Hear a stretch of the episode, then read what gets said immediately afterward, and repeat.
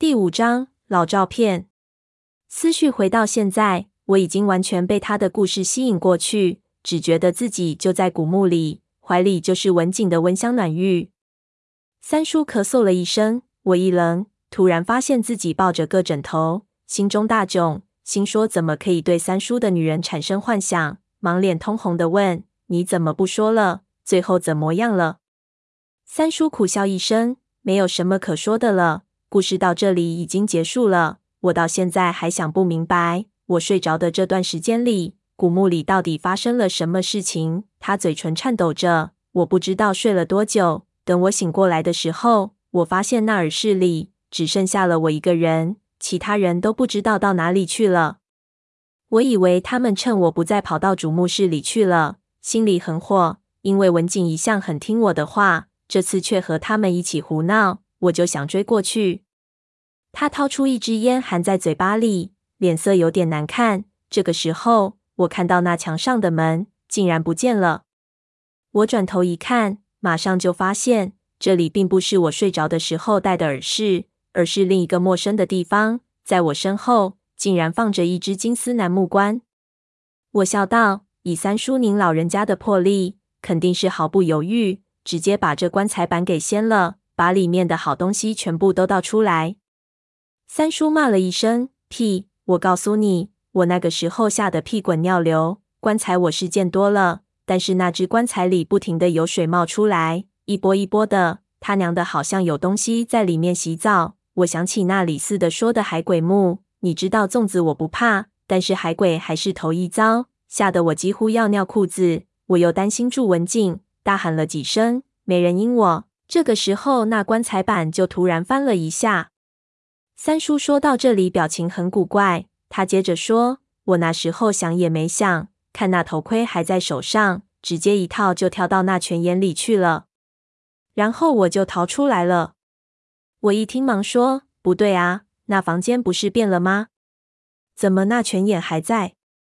三叔脸一绿，结结巴巴说：“在，当然在。”就那泉眼在，你他娘的别打岔！我还没说完呢。他定了定神，继续说：“我也不管什么海啸不海啸了，找到了那个盗洞，我就游了出去。我一看，老大的太阳挂在天上，也不知道是什么时候。我钻出水面，瞅见不远处好几艘大船，看样子是来捞我们的。我游回到船上去，一问时间，他娘的，竟然已经是第二天的中午了。”你说我在这墓里就打了一回盹，怎么就过了一天了呢？我盯着三叔看，太假太假。最后他肯定还碰到什么决定性的事情，不知道他为什么不肯告诉我。这老家伙最后到底在那墓里干了什么？他妈的，又不能逼他，看他说话闪闪缩缩的样子，搞得我又心痒痒。我看他不说话了，心里很担心文静，问他其他人了。他们都没出来吗？三叔懊恼地拍了一下大腿。我上了船，不知道为什么没说几句就晕了过去。后来送到海南的医院，昏迷了整整一个星期。等我想回去找他们的时候，我已经找不到那个当初带我们去那个地方的船老大了。在海上，如果你不知道那个地方确切的坐标，你根本找不到。海面上看起来全是一样的。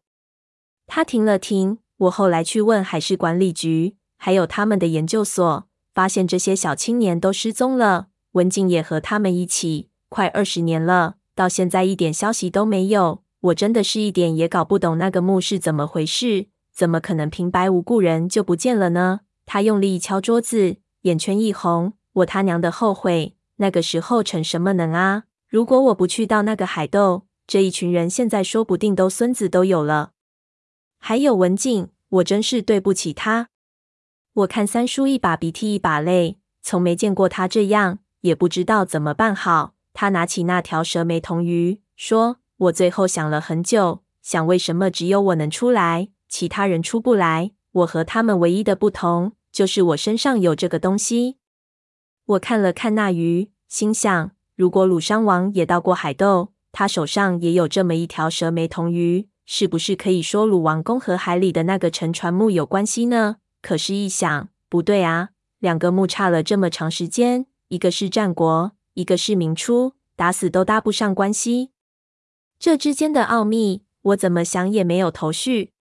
三叔说完这些后，思绪有点混乱。他躺了一下，我想他刚刚又经历了一次痛苦的回忆，应该让他平静一下。没想到他突然坐了起来，转过头对我说：“大侄子，我刚才突然想起一件事情。”我看他脸色发白，心说：“你又想起了什么可怕的事情来了？”他挠挠头说：“一起和我进海斗的那几个小子里，有一个人，好像长得和那闷声不响的小哥很像。”我一听，头皮麻了一下，说：“你不会记错吧？他那个时候肯定还只有丁点大。”三叔仔细的回忆，眉头越皱越紧，最后说：“时间这么长了，我不能百分之百肯定，但是我还有那个时候的合照，是我们出海前拍的。我让家里给我扫描过来就行了。”说的不如做的快，三叔一个电话吩咐下去，五分钟后，一封 email 就发到。三叔刚打开，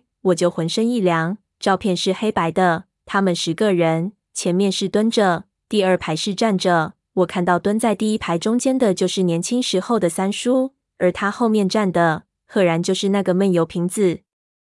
我一身的白毛汗，还以为自己看错了，又看了一遍，果然是他，那眼神，那表情完全一样，顿时手都有点发抖。三叔看了看我，十分的疑惑。他一句话卡在喉咙里卡了半天，终于问了出来：“为时什么？他二十年来一点都没老。”他刚说完这句话，突然好像醒悟的样子，大叫：“我明白了，我明白了！”我看他好像疯了一样，一时间不知所措。只见他拿起他的行李就往外走，我想拉他，却被他一把甩开，回头说：“你在这里守着潘子，我要马上再去一次西沙。”说着，头也不回的跑了出去。